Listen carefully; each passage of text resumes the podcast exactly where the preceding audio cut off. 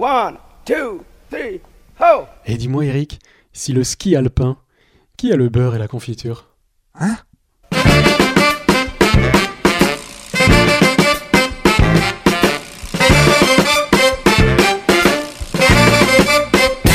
Salut tout le monde, c'est Pause Vélo, c'est l'épisode numéro 78. Ça va Arnaud 78. 78, oui, excuse-moi, on traduit, on traduit.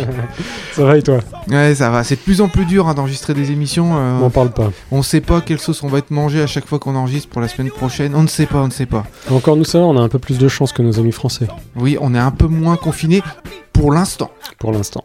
Alors on a décidé avec Arnaud de faire une émission rattrapage parce qu'en fait on a plein de petits trucs, des petits dossiers qui traînent, revenir sur certaines émissions, sur certaines chroniques, faire des compléments, tout ça. Donc on s'est dit on peut enregistrer une émission aujourd'hui.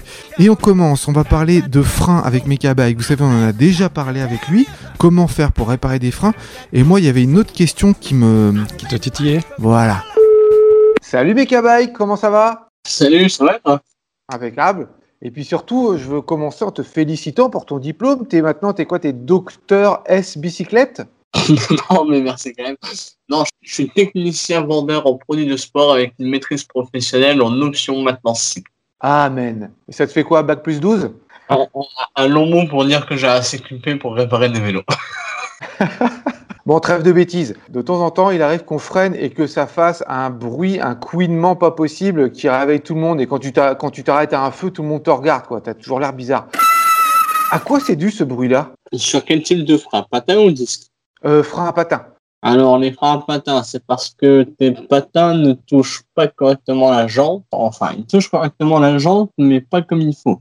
Et Pour qu'ils fassent pas de bruit, il faut que tes patins soient orientés en pointe. Donc, comme si tu faisais un chasse-neige en ski. Ok, donc ça veut dire qu'ils sont pas bien orientés. Donc tout simplement pour euh, empêcher de réveiller le quartier, il faut juste régler le le- l'angle des, des freins, quoi.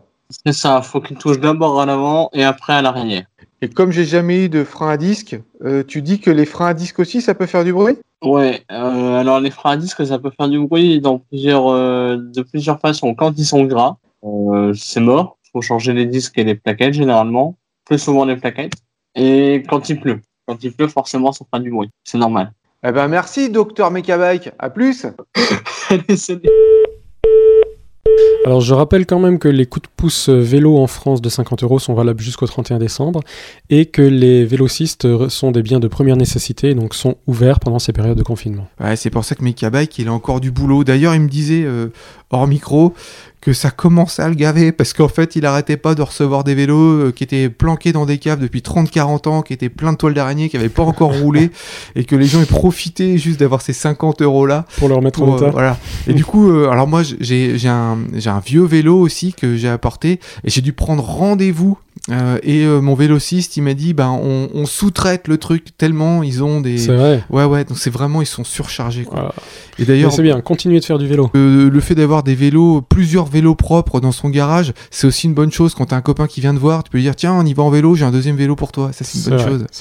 Et euh, Mekabek, il me disait aussi que c'en est à un point où maintenant, pour avoir des pièces de vélo, pour avoir des vélos entiers, il faut attendre euh, plus de 6 mois, 8 mois, parce que le monde entier est en train d'acheter des vélos et les usines, elles suivent plus. Même des vélos euh, made in France, elles ont besoin de pièces qui viennent d'ailleurs dans le monde, des, des Oui. plateaux, des dérailleurs, tout ça. Et c'est pareil, ces pièces-là, il faut encore 6, 8 mois pour qu'elles arrivent. C'est une vraie catastrophe. D'accord. Bon, bah, Enfin, so- soyez patients. Donc il faut plutôt apporter ces vélos à réparer, éventuellement euh, bah, les revendre, parce qu'apparemment ça a l'air de pas mal se vendre, quoi. Ça va peut-être prendre de la valeur? Eh ben peut-être, peut-être. Alors j'ai une mauvaise nouvelle en cette période de confinement. Il y a euh, dans la petite ville d'Alençon, il y a un cycliste à 3 heures du mat, à 3 heures du mat, il s'est pris 135 euros. À cause de quoi? Eh ben euh, à cause de euh, parce qu'il avait pas sa petite attestation, son, son petit papier où tu t'auto autorises à pouvoir sortir. Alors certes, ok, c'est pas terrible, 3 heures du mat, euh, enfin, euh, Ouais. il a pas son papier, ok. Ok, c'est pas, c'est pas net. Mais Alençon, à 19h déjà, t'as plus personne dans les rues. Plus personne à 19h. Ils sont Alors- en avance alors. Voilà, déjà. Donc à 3h du mat, mais c'est impossible. Le gars, il était sorti pour faire des photos de la ville complètement désertée. Il, il a fait sa petite promenade. Il avait tout ce qu'il fallait, sauf son auto, euh, son Autoris- auto-autorisation. Parce que je trouve ça. En même temps, ce peu- serait une vélo autorisation, ce serait quand même plus, plus adapté, non Ouais, peut-être. Mais du coup, bah, la police, à 3h du matin, elle lui a mis une amende. Mais c'est quand même incroyable. Ouais. Comme si c'était quelqu'un de dangereux. À cette heure-là, il n'y a personne dans les rues.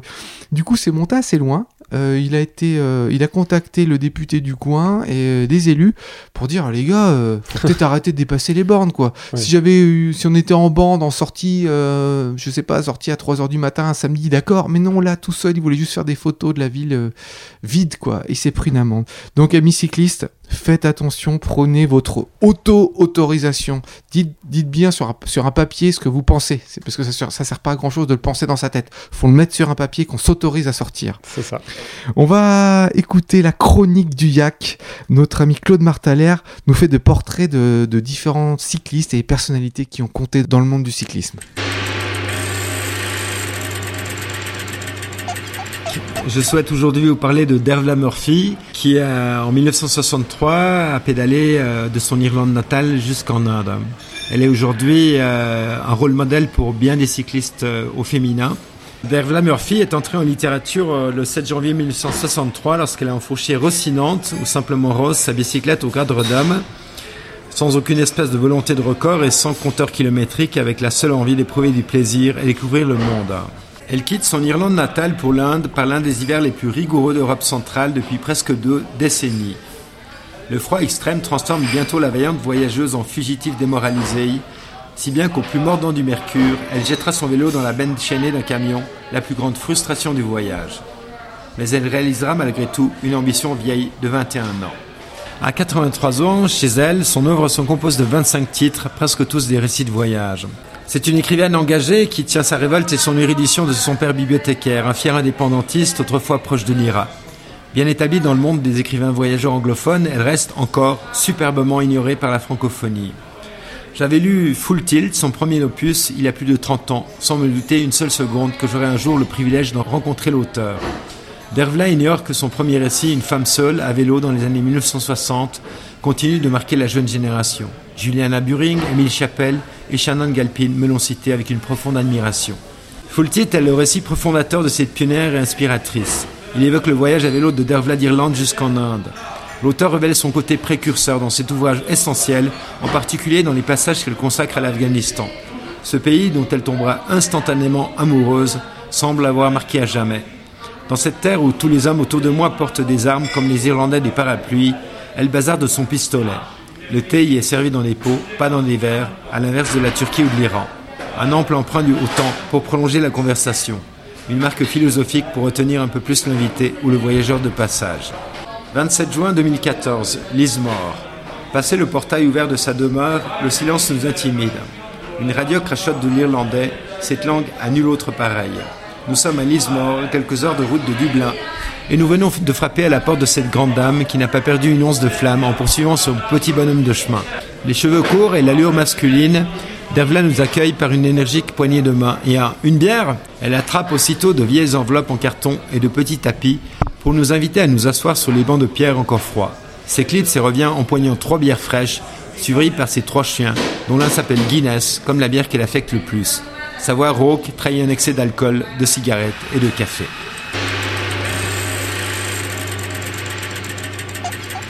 J'ai une pensée pour toi, Claude, et pour tous les cyclo-voyageurs qui, en ces temps troublés, ne peuvent plus voyager. Ah, c'est vrai que là, il n'y a plus personne hein. à travers le monde. Là, vide. euh, on avait euh, avant notre, euh, notre chroniqueur attitré qui faisait son voyage autour du monde. Au et Cannes, là, euh, oui. ouais, au Cannes, et là, on n'a plus personne. hein. Là, c'est fini. Ouais. Le monde est troublé. Alors, on va faire encore rattrapage, puisque c'est une émission rattrapage. on, Euh, on racle les fonds de tiroir là. Voilà, c'est tout ce qu'on avait comme chronique qui restait, trucs préenregistrés, euh, etc., où on voulait faire des retours sur des précédentes émissions. Euh, et on avait parlé il y a pas très longtemps de transporter des choses à vélo. Oui, Lilou voulait transporter sa guitare à vélo, mais ne savait pas comment faire. Et du coup, alors c'est pas un rattrapage, puisque c'était il, y a- il y a trois épisodes de ça, on a eu un contact euh, de Backies qui euh, nous a parlé de sa solution pour ce genre de choses. Je te propose qu'on écoute notre interview. Allô Bruno? Oui, salut Arnaud. Salut, il semblerait que tu aies une solution à nous proposer euh, suite à l'émission de Lilou où elle cherchait à transporter une valise ou un tapis de yoga sur son vélo. Oui, carrément. C'est vrai que j'étais un petit peu surpris de voir qu'elles avaient euh, visiblement galéré euh, à transporter ce genre d'objet à vélo. Un simple vélo équipé d'un porte-bagages, on, on arrive très très bien à, s'en sortir. Pour ce qui est des bagages, ben, grosso modo jusqu'au format euh, valise cabine. Bien au-delà pour ce qui est des sacs à dos, parce que tout ce qui dépasse du porte-bagages en hauteur ne pose pas de problème. Pour ce qui est des tapis de yoga ou autres instruments de musique type guitare dans leur caisse ou autres, hein, il y a eu pas mal de choses, des tambours, des accordéons. Il y a pas mal d'instruments qui voyagent comme ça. À vélo, bien sûr. Ça s'appelle comment alors cette solution miracle? Ça s'appelle les, les Baki. C'est une solution toute simple, c'est un petit peu inspiré des long tails et je pense que dans le temps on trouvait certainement ça sur les, les chevaux ou les mules, c'est simplement une sacoche, euh, c'est réglable quasi à l'infini. La seule contrainte c'est de ne pas se retrouver avec ce qu'on a chargé euh, qui vienne taper dans les talons quand on pédale, donc on va faire dépasser euh, tout ce qui doit dépasser à l'arrière du vélo. Il y a une chose qui m'intrigue, c'est d'où vient ce nom Backies Backies, bah, c'est rien de très euh, original dans la démarche, en tout cas, pas de grand brainstorming avec les copains ou autres. Moi, je m'occupais de charger l'arrière du vélo pour commencer euh, ma petite gamme d'accessoires. Donc, j'ai tapé pick-up, j'ai tapé utilitaire dans un euh, traducteur international et j'ai vu ce que ça me sortait. Et en l'occurrence, Baki, c'est le terme qui est donné pour pick-up en Afrique du Sud, donc c'est néerlandais au départ. Et c'est le mot qu'ils utilisent pour pick-up, donc je me suis dit que ça collait bien. Pick-up, on charge l'arrière de la voiture, on va faire pareil sur les vélos. Donc c'est toi qui, qui as conçu cette sacoche. J'ai conçu la sacoche, c'est pas du tout de projet de commercial au départ, j'avais simplement voulu faire un système pour que ma femme puisse ramener le vélo de mon fils euh, de l'école, qui devait être en 12 ou 16 pouces à l'époque. Je voulais lui faire un petit système, et une fois qu'on a fait ça, euh, bon, on s'est aperçu que ça permettait de faire beaucoup d'autres choses.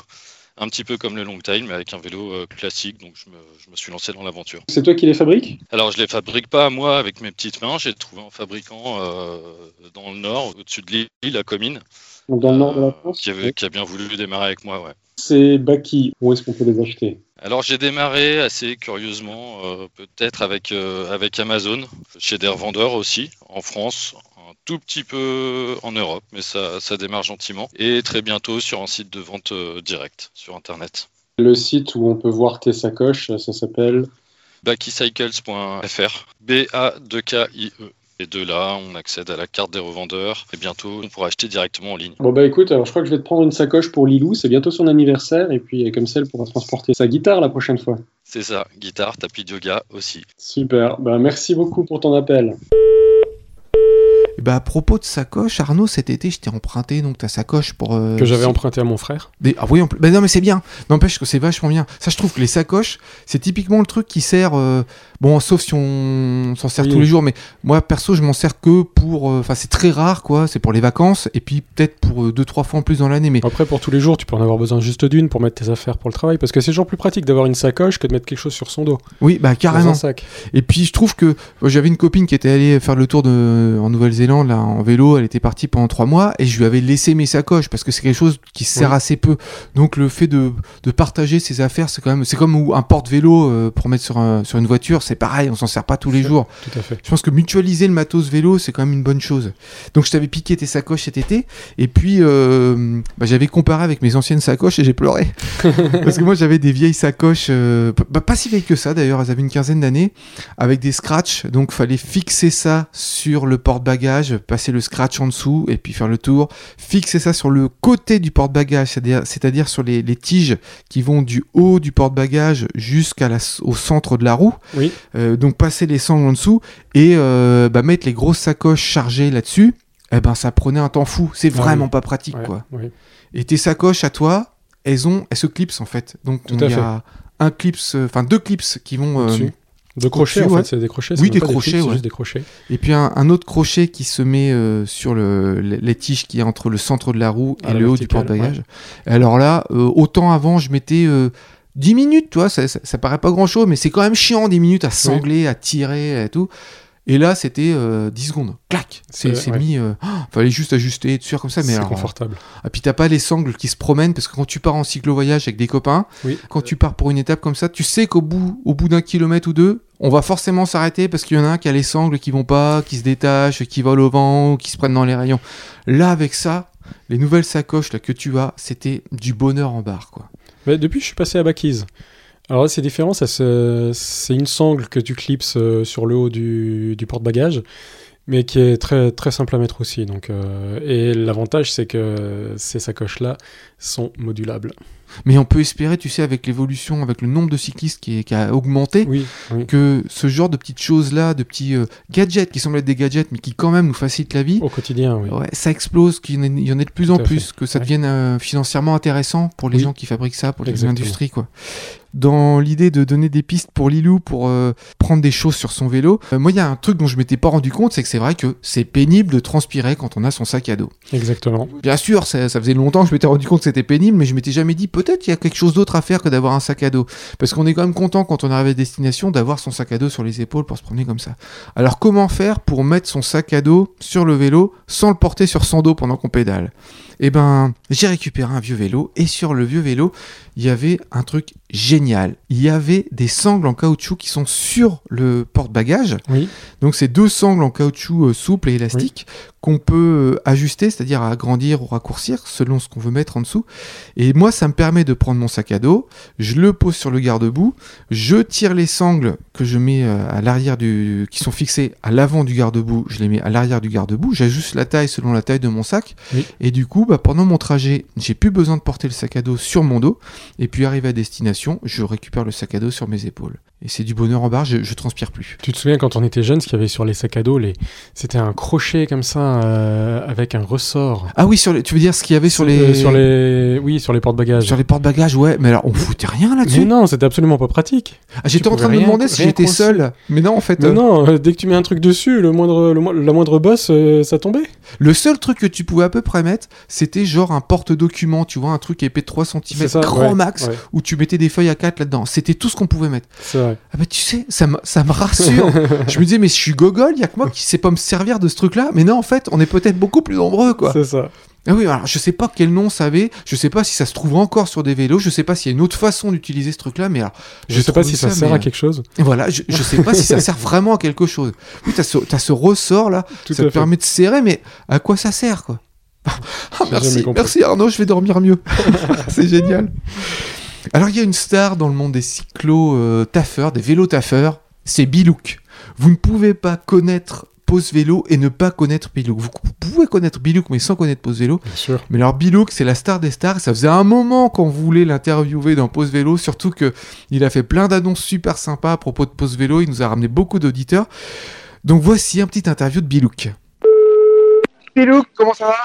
Eh ben, écoute, euh, ça va super. Ça fait, ça fait euh, euh, 19 jours que je me fais saucer euh, tous les jours, soit le matin, soit le soir, soit les deux, mais aucun jour où j'ai roulé au sec intégralement. Mais on n'oublie pas, il n'y a pas de mauvais temps. Il n'y a que de mauvais vêtements. Alors comment présenter Bilouk? Bilouk, c'est euh, le numéro un des youtubeurs vélo utilitaires. Pom, pom, pom, pom, pom. Braille Mais non, pas du tout. Avec non, non, les- ouais, enfin, youtubeur, youtubeur, j'ai combien d'abonnés, je sais même pas. Alors, mais tu fais pas mal de choses avec euh, les Daily Ops et puis le samedi matin, rendez-vous régulier où les cyclistes peuvent parler aux cyclistes. Et ça, c'est vachement bien ça. Ça, c'est super sympa, ouais. De se retrouver en live euh, avec toute la commu euh, qu'on appelle la cyclosphère ou la vélosphère. Et puis tous ceux qui veulent bien pointer le bout de leur museau dans le salon vocal pour venir converser euh, en direct. Et les Daily Ops, c'est quoi ça? D'où ça vient? Que- Comment ça t'est venu de développer ça? Moi, je suis vidéaste, j'adore faire des, des vidéos. hein. Ça, ça date euh, de très longtemps, euh, du temps des caméscopes à cassette. Et euh, hashtag vieux. Et, et- et un jour, il y, a, il y a cette petite caméra GoPro qui est arrivée. Et tout d'un coup, pouf, j'ai réalisé que tu pouvais embarquer cette caméra sur ton vélo. Je me suis rendu compte que c'était super parce que tu pouvais euh, donner euh, une, façon, euh, montrer quelque chose d'assez immersif hein, finalement hein, quand tu la portes au harnais et que on distingue dans le, dans le bas du cadre le guidon du vélo et les mains posées dessus. Comme beaucoup de personnes, au départ, je, je, je montrais des extraits de choses qui se passaient bien ou des extraits de choses qui se passaient pas bien. Et je me suis euh, rapidement rendu compte que ce qui avait le plus de succès, c'était ce qui se passait pas bien. Et que, euh, à un moment, je me suis dit, mais qu'est-ce que je suis en train de faire là? Finalement, je mets des, un film avec plein de choses euh, super pas bien, qui a 450 000 vues, et, en fait, euh, je oublie de partager ce qui est bien et de dire, de préciser que 99,9% du temps, c'est très bien de se déplacer à vélo. Tu es militant aussi? Tu fais partie d'une association? Non, absolument pas. Par contre, j'ai un respect mais sidéral pour, euh, pour tout ce milieu et pour tous les gens qui militent euh, euh, dans les assos, dans toutes les assos là en Ile-de-France, ça, ça fourmille tous les progrès en termes de cyclabilité. Si lent euh, les 20 dernières années et si explosif euh, tout dernièrement avec les coronapistes et tout, on le doit à ces gens-là. quoi. Et Bilouk le cycliste, t'es un vélo taffeur, donc euh, au quotidien tu vas à ton travail en vélo. Tu fais combien de bornes à peu près? En gros, entre 15 et 17 allées et 15 et 17 retours. Ça dépend des itinéraires. Ah, t'es un vrai. C'est c'est du plat? Oui, ah, complètement. Bah oui, Paris, c'est plat comme l'abri. Et pour terminer, on va parler euh, du bonheur qu'on ressent en ce moment, nous les, les cyclistes, les cyclo-militants là. Tu veux dire, comme ce matin, quand je me suis fait saucer avec un 20-70 km/h dans la figure? Alors, je parlais pas de ce bonheur-là, je, parlais du bonheur de d'avoir des, des, des néo-cyclistes autour de nous, et de se dire euh, on est en train de gagner quelque chose, on est en train de prendre plus de place. Comment tu ressens ça, toi? Ah, c'est toi le militant, là, toi. Ouais, mais t'es un peu militant aussi, sinon tu ferais pas tout ça. Euh, suis prosélite. Je suis prosélite. Prosélite, Dans- ouais. Dans le bon sens du terme. Petite question de science-fiction pour terminer. On prend le Bilouk de il y a pile poil un an. On te transpose par un coup de baguette magique au milieu de ta piste cyclable avec l'évolution, le grand nombre de cyclistes qui arrivé. Donc là, tu es étonné. Tu fais comment ça se fait qu'il y a autant de cyclistes qui sont arrivés? Et là, c'est quoi ta phrase C'est quoi ta réaction? Tu dis quoi? Ah, mais c'est oh, inenvisageable. Ouais, c'est C'est vrai. le seul mot. Inenvisageable. Et c'est en plus, c'est pistes cyclables bondées et qui n'existaient pas il y, a, il y a- il y a cinq mois, tu vois. Ouais. C'est le tout. C'est- C'est-à-dire qu'il n'y a pas que l'augmentation des cyclistes, il y a à la base euh, les infrastructures qui ont été créées. Je sais bien que Covid a fait quelques morts, il y a quelques dégâts collatéraux, mais quand même, on peut le remercier. Je pense. Oui, oui. Eh ben, sur ces conneries, Bilouk, on t'abandonne et puis euh, longue vie à toi. Salut Mais longue vie à Pause Vélo, surtout, surtout, merci pour ce que vous faites. Bisous, ciao Un grand monsieur, le Bilouk. Merci pour tout ce que tu fais pour notre cause. C'est vrai que juste le fait de nous, on est un peu plus militant que Bilouk, mais le fait que il rende le monde du vélo sympa, euh, qu'on puisse en parler calmement, tout ça, je crois qu'il a fait beaucoup pour l'image du vélo. Exactement. Bilouk. Alors à propos d'image, on avait fait euh, deux trois fois, c'était déjà arrivé, on avait dit que on avait une photo. Donc là, il faut aller sur la version YouTube de l'émission. On vous montre une photo d'un truc bizarre à vélo. Et on voudrait que vous nous disiez ce que c'est, à quoi ça vous fait penser, à quoi ça sert. Et là, on a un petit truc à vous montrer. Ouais, alors, oh punaise, c'est le bordel dans ton, dans ton dérailleur là. Alors, c'est une chaîne de vélo qui passe, euh, ben, qui arrive sur le haut du plateau, qui passe du bas du plateau, elle remonte sur le haut des pignons à l'arrière, puis elle passe euh, autour des pignons, elle descend, dessous il y a quoi? Il y a encore un, petit, un tout petit plateau un peu plus loin qui retourne, qui fait retourner la chaîne en arrière, euh, de nouveau sur les plateaux arrière, et qui la fait remonter sur le haut du plateau avant, c'est ça? Ouais, J'ai c'est un peu compliqué, mais C'est un set de nœuds. tu as bien décrit le truc. Et pourtant, ça a une super utilité. Alors le vélo, il a été retrouvé dans une benne. Il a, il C'est un- marche très c'est un très vieux bien. machin là. Ouais, il a à peu près un siècle, hein, je pense. hein. Et bah pourtant, j'en ai fait. Il marche super bien. Et il y a une véritable utilité au micmac que tu viens de décrire. Je mets au défi n'importe quel auditeur de trouver à quoi ça sert. Et je vous assure que ça a vraiment une utilité et qu'on pourrait s'en servir aujourd'hui. Alors envoyez-nous vos réponses par mail ou dans les commentaires de l'émission. Mais vraiment, c'est un truc de fou quand je vous donnerai l'explication. C'est, euh, je me demande même pourquoi on a abandonné ce système-là. Alors, t'avais un coup de gueule à passer, Arnaud. Les cyclistes ninja sont de sortie. Arrêtez les ninjas là, c'est hyper dangereux. Donc moi j'ai failli en shooter un la dernière fois quand j'étais en, en voiture. Et euh, je l'ai juste vu parce qu'il faisait de l'ombre à- au phare qui était de- au phare de la voiture arrière. Ouais, parce que les cyclistes ninjas, ils sont sombres, ils se déplacent dans l'obscurité, on ne les voit pas parce qu'ils n'ont pas de lumière, les gars. Exactement. Alors le gilet fluo, on va pas rentrer dans cette polémique, c'est pas ce qui va leur sauver la vie, mais mettez une lumière à l'avant et à l'arrière de votre vélo. Je comprends même pas comment tu peux rouler dans le noir sans lumière.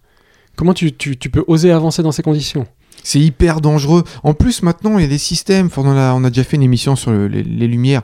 Ça coûte rien, c'est super efficace. Ça prend pas d'énergie. Autant dans le temps, ça peut être hyper compliqué de sangler les lampes Exactement. avec les piles et tout. C'était lourd. Autant ça peut être compliqué quand on avait la, la dynamo, ça prenait de l'énergie. Maintenant, ça coûte plus rien. Il faut mettre ça. En fait, c'est un peu la même chose. Moi, je voudrais parler aussi des gens qui grillent, des cyclistes qui grillent les feux, euh, qui laissent pas la priorité aux piétons. Il faut pas donner à nos adversaires les chances de nous critiquer. C'est-à-dire qu'il faut peut-être pas être exemplaire, parce que c'est vrai qu'en face, euh, les autres Oui. moyens de déplacement sont pas forcément tous non plus exemplaires. Mais on peut faire beaucoup mieux. Arrêtons de griller les feux rouges, mettons des lumières, c'est pour notre sécurité aussi. Voilà, c'est un petit coup de gueule quand vous voulez passer du côté de pause vélo. Il faut qu'on soit euh, irréprochable sur le code de la route. faut vraiment qu'on soit nickel. C'est ça, c'est- super important. Quoi. Euh, on voulait juste vous signaler que on sait pas à quelle sauce on va être mangé la semaine prochaine. S'il va y avoir un épisode 79 ou pas. On ne sait pas, parce qu'avec euh, les mesures de confinement qui se durcissent, on arrive encore à enregistrer, ça, ça devient de plus en plus difficile d'avoir des invités. Pour l'instant, on tente le coup. En tout cas, en attendant, on vous demande de surtout liker les épisodes que vous écoutez, likez-les pour nous faire remonter dans les algorithmes. Parlez-en autour de vous, et on est en train de vraiment de chercher, de cogiter à comment faire pour que l'émission soit de plus en plus connue, que ça marche de mieux en mieux, qu'on soit diffusé le plus largement possible. Donc on est ouvert à toutes vos propositions. Si vous savez euh, s'il y a une radio près de chez vous qui pourrait nous diffuser, si vous avez des idées pour communiquer mieux, pour faire que même nous, au niveau de la qualité de l'émission, soit meilleure, sachant qu'on n'a aucun budget, qu'on est tous bénévoles dans l'association de, de Pause Vélo, on a besoin de vous. On a aussi besoin de, de bénévoles pour, par exemple, quelqu'un qui prendrait le relais euh, pour faire l'agenda, puisque a L'agenda, c'est un peu mort en ce moment. en ce moment, c'est un peu calme, mais quand ça reviendra, on aura besoin de quelqu'un pour faire l'agenda ou, ou pour être community manager. On a besoin de vous. Donnez-nous des conseils pour que l'émission se développe, qu'elle soit de plus en plus écoutée. On a besoin de vous. On va se quitter comme on a fait la semaine dernière avec un sketch. On va essayer de travailler de plus en plus avec des humoristes. Là, c'est Tristan Lucas qui avait déjà fait une petite chronique euh, dans l'émission. On l'avait interviewé parce que Tristan Lucas, il fait des tournées euh, à vélo. En général, il pédale avec un, un autre humoriste et puis ils font le tour de la France comme ça. Alors du coup, on a décidé de le passer. Et puis, on va essayer d'avoir d'autres euh, sketchs d'humoristes. Ça va changer des chansons. On garde aussi les, chansons en fin d'émission. Mais si on peut passer des humoristes, c'est aussi sympa. Et n'oubliez pas, les copains, pour sauver l'humanité, faites du vélo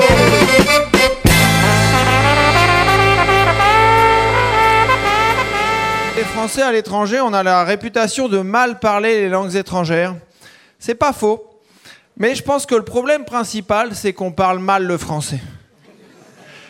Il y a quelques jours, j'étais dans un PMU et il y a un des clients qui fait euh, Ce sera ça, ça. J'ai rien compris. Il parlait qu'avec des voyelles. Et là, la serveuse, très naturellement, elle se lève, prend son verre, le remplit et lui redonne. J'étais impressionné, je m'approche de la serveuse et je lui dis discrètement euh, Excusez-moi, mais euh, vous avez compris ce qu'il a dit? Aïe. Ils se comprenaient entre eux, ils avaient un langage commun, quoi, une sorte d'espéranto pour alcooliques. Et un peu plus tard dans la soirée, je me suis fait deux copains. Alors, d'un côté, il y avait Kevin. Petite parenthèse, Kevin avait 65 ans. Ouais, les parents de Kevin étaient des visionnaires. hein.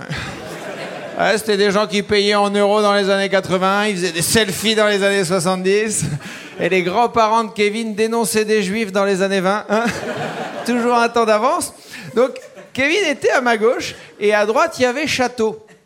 Lui, c'est euh, un surnom qu'il lui avait donné parce qu'en fait, euh, il lui manquait une dent sur deux. Quand il souriait, on voyait les remparts. Et c'est en parlant avec Kevin et Château que je me suis rendu compte du déclin de la langue française. Parce qu'à un moment, il y a Kevin qui me dit euh, Ah bah donc, t'es un sympa, t'as Tristan, euh, faudra que tu viennes boire un coup à maison. faudra que tu viennes.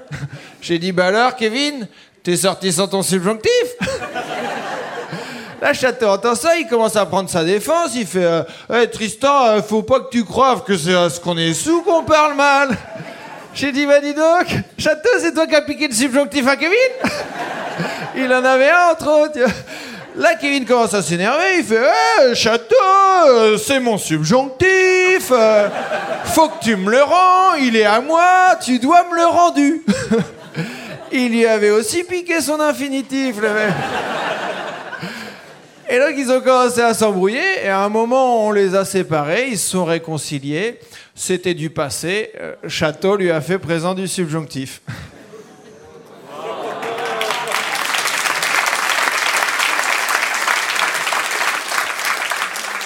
Moralité, ouayen, ihinien.